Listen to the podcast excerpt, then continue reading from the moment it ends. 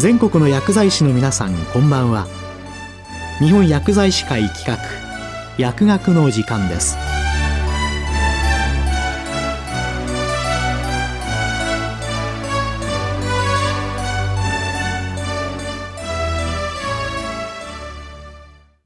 今日は今こそアドバンスケアプランニングに薬剤師の力を人生会議における薬剤師の介入について考えると題して大分大学名誉教授中野茂之さんにお話しいただきます。この放送はマイクロソフト Teams を使用して収録しています。アドバンスケアプランニング ACP と略しますが ACP に薬剤師が参画する時代になりました。本日はこの点について皆様と一緒に考えてみたいと思います。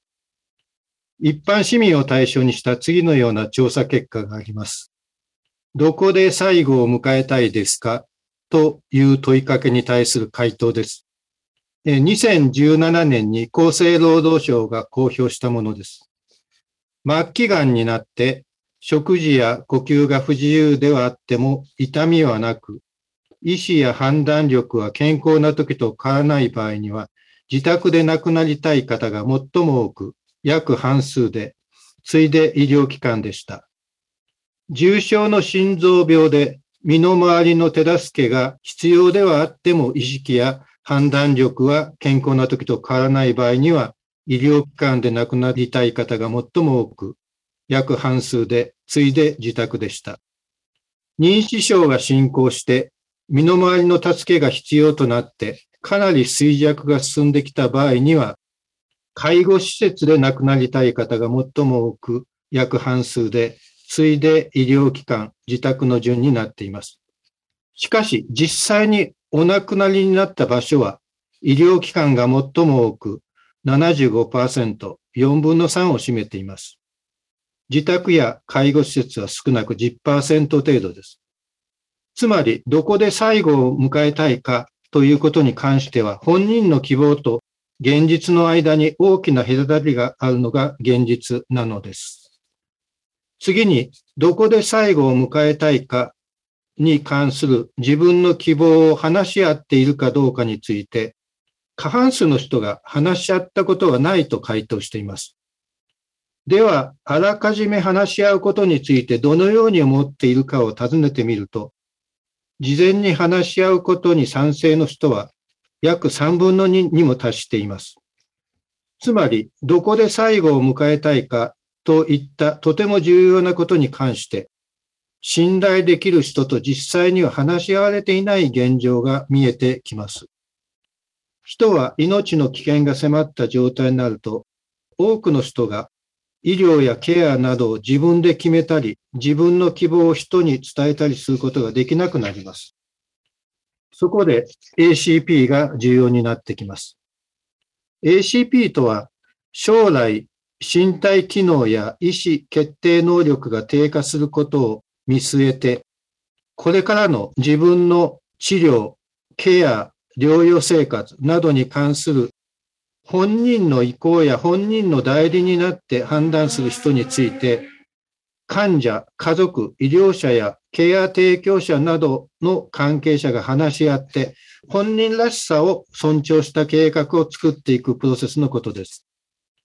厚生労働省は ACP 愛称選定委員会を作って応募した中から ACP の愛称として人生会議を選定して2018年11月30日に公表しました。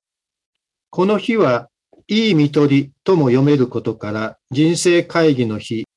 つまり人生の最終段階における医療、ケアについて考える日にしたわけです。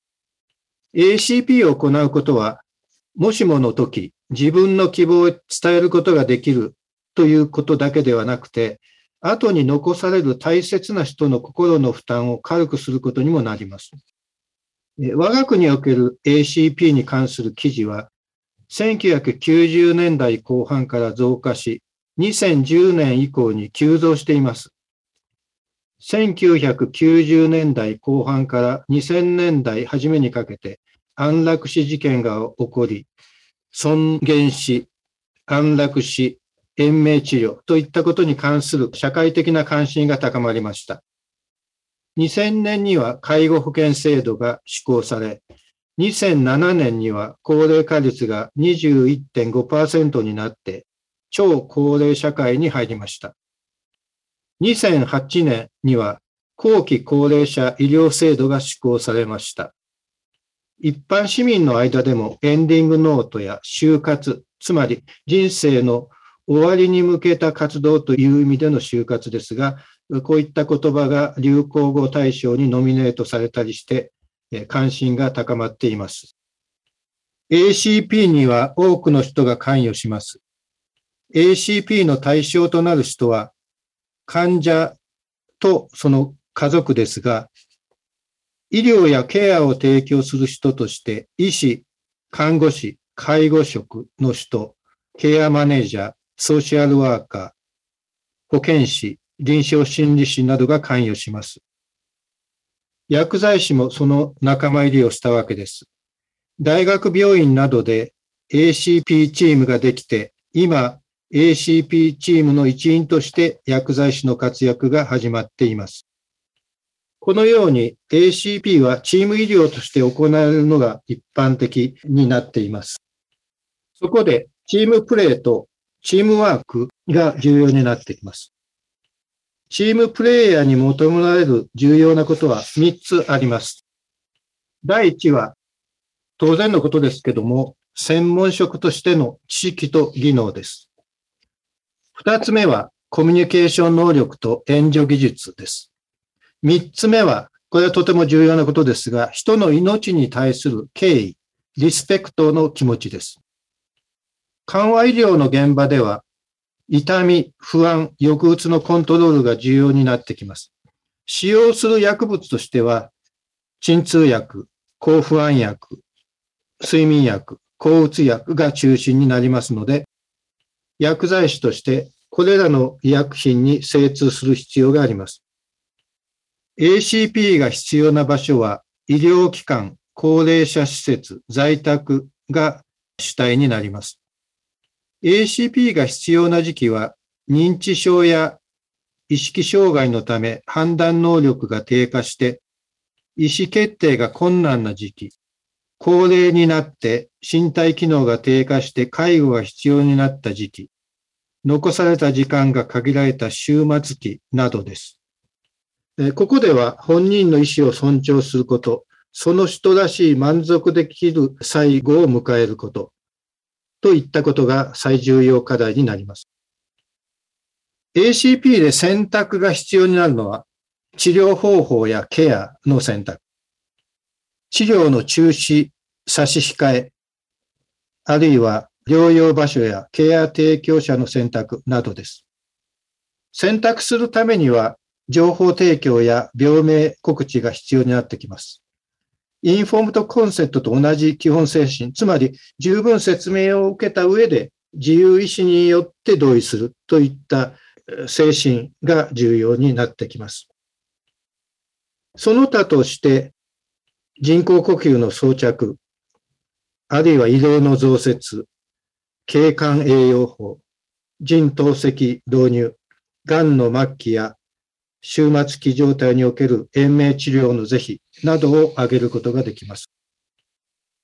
コミュニケーションで目指したいビジョンは、柔らかな1.5認証というコンセプトです。私たちが大分で開催している医療コミュニケーションのワークショップの場で生まれたコンセプトです。今回はラジオ放送などで図でお示しすることはできませんが、言葉で表現すると次のようになります。医療の専門家としての一人称、つまり私の立場に立ちつつ、二人称、つまりあなたとしての患者の気持ちにも寄り添える。つまり一人称と二人称の間を行ったり来たりできる。平均すると1.5人称になるような柔らかな姿勢、態度のことです。薬剤師の場合に当てはめてみると次のようになります。一人称としての薬剤師の専門家としての立場に立ちつつ、二人称としての患者の気持ちにも寄り添うことができるように、自分で自分をコントロールして柔軟に行ったり来たりできるというコンセプトです。柔らかく行ったり来たりするイメージを頭に置いて訓練すると身につけることができます。一人称の視点と二人称の視点だけでなく、自分の立ち位置を俯瞰的に見る三人称の視点を養うことはとても役立ちます。この俯瞰的な視点で自分と相手との関係を見ることを脳科学の言葉ではメタ認知と言います。コミュニケーション能力を高めるために、メタ認知はとても重要になってきます。コミュニケーションで大切なことは、話すことよりも聞くことです。リスニングですね。耳を傾け、心を込めて聞くこと、つまり傾聴することです。患者の心に寄り添うにはどのようにしたらよいのでしょうか私は心を知、情、意という三つの要素で捉えるようにしています。情は大脳辺縁系を主体にした脳の働きです。情に対しては感性を働かせて共感する必要があります。知と意は大脳皮質、特に前頭前野を主体にした脳の働きです。理性を働かせて理解する必要があります。人の心、つまり地上位は同時に並列的に働いていますので、私たちも全人的に相手を重要して、相手と同じように私たちの大脳変縁系と大脳皮質を同時に並列的に働かせて対応する必要があります。私は臨床薬理学と心身医学を専門にして医療の中でこの半世紀以上生きてきました。薬学部の薬理学講座に席を置いたこともあります。そこで思うのですが、医学教育カリキュラムの特徴は疾病に関する項目が主体になっています。一方、薬学教育カリキュラムの方は、医薬品という化学物質に関する項目が主体でした。重要なことは、医薬品の背後には疾病があり、疾病の背後には病人という人間がいるということです。身体的だけでなく、心理的、社会的存在でもある人に対して、全人的に接する姿勢が ACP では特に重要になってきます。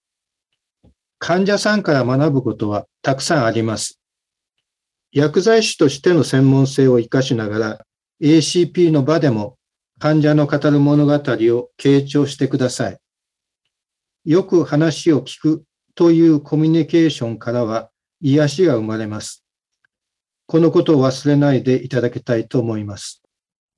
今日は今こそアドバンスケアプランニングに薬剤師の力を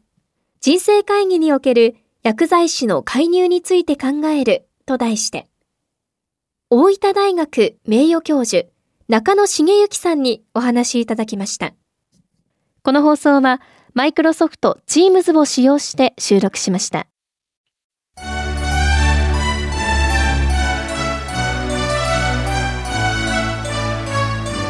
日本薬剤師会企画薬学の時間を終わります。